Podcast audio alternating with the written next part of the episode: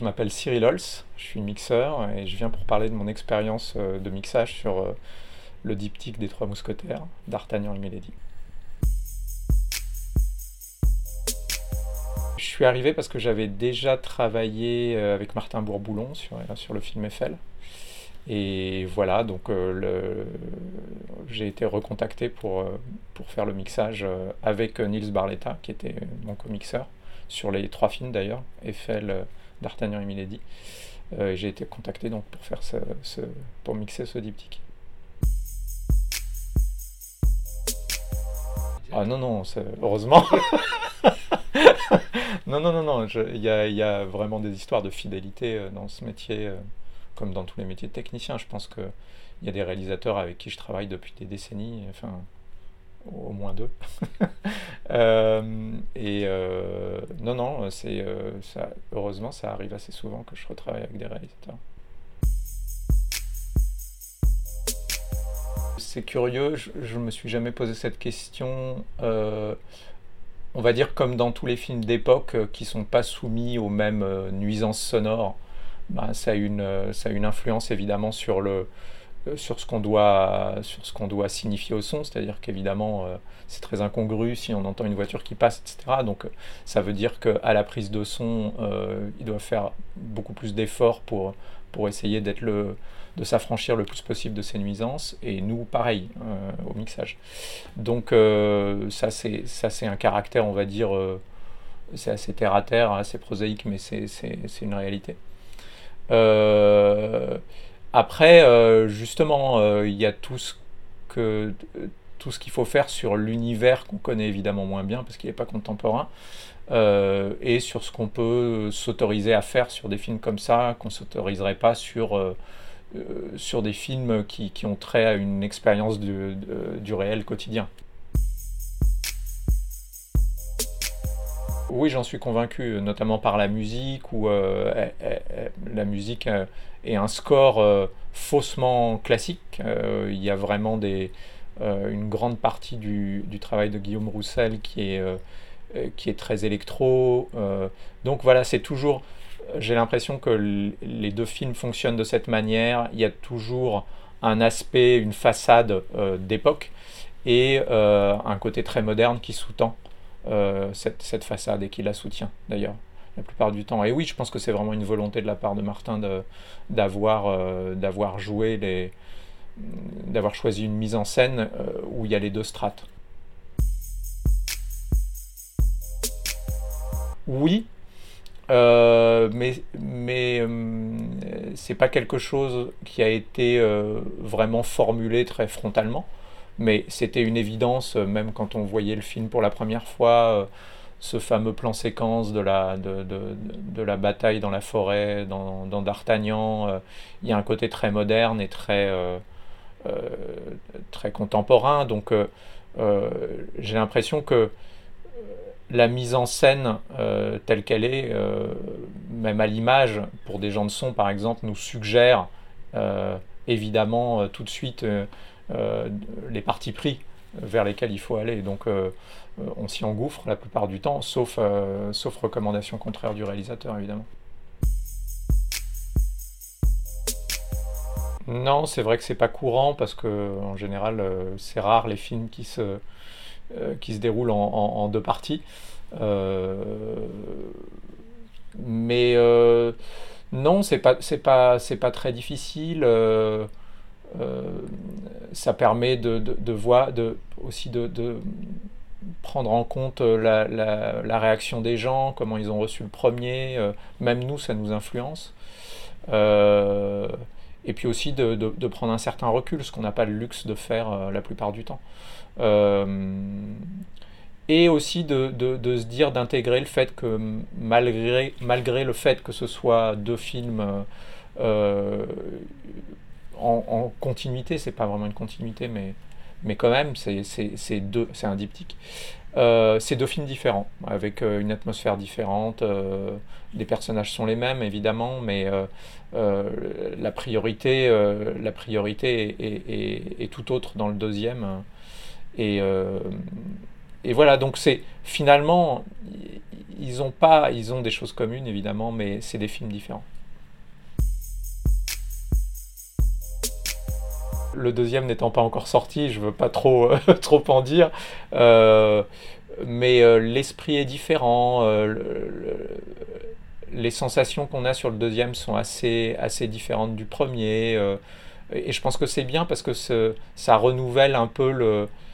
J'espère que les gens qui verront le deuxième seront déconcertés en fait, que qu'on les cueillera euh, là où ils nous attendaient pas en fait. Euh, donc euh, alors il y a un code, hein, il y a une grammaire qui est, qui, est la même mais pas tout le temps. Et puis on insiste sur des personnages différents. vraiment j'étais étonné, alors que c'est les mêmes acteurs, c'est les mêmes personnages, c'est le même réalisateur évidemment, d'avoir une perception un peu, un peu différente.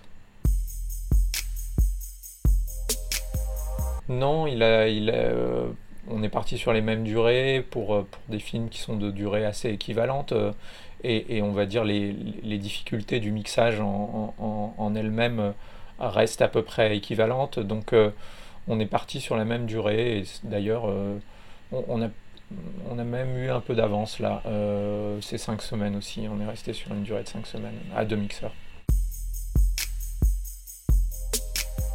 Comme tous les films dits euh, grand spectacle, euh, donc qui contient des scènes d'action, etc., il y, a, un travail assez méticuleux à faire sur les, ce qu'on appelle les grosses séquences, qui ne sont pas forcément d'ailleurs plus compliquées que des séquences dites intimes, euh, mais qui, qui, requièrent une certaine méticulosité.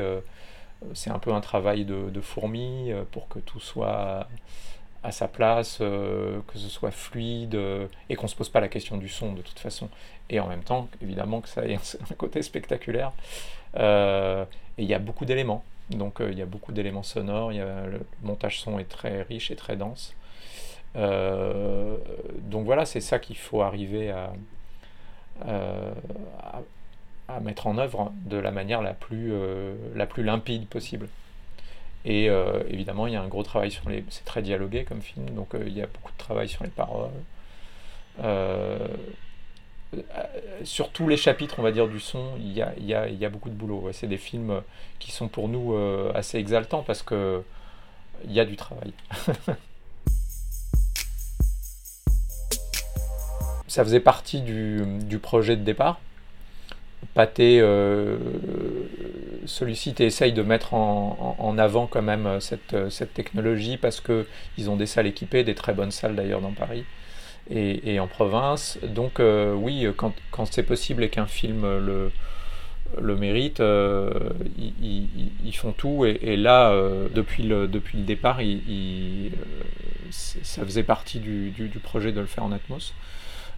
Eiffel d'ailleurs avait été fait en Atmos, donc donc voilà, c'est un cadre qu'on connaissait bien. Moi, j'ai mixé, mixé déjà pas mal de films en Atmos. Et, euh, et euh, il a été décidé, comme, comme souvent, hein, parce que moi, je, vraiment, j'incite euh, à ce que ça se passe comme ça. on fait les choses bien depuis le départ. C'est-à-dire que la musique a été mixée en Atmos dès le départ. le montage son a été fait en, dans des salles Atmos. voilà, donc euh, on, a fait les choses bien et on a été assez jusqu'au boutiste.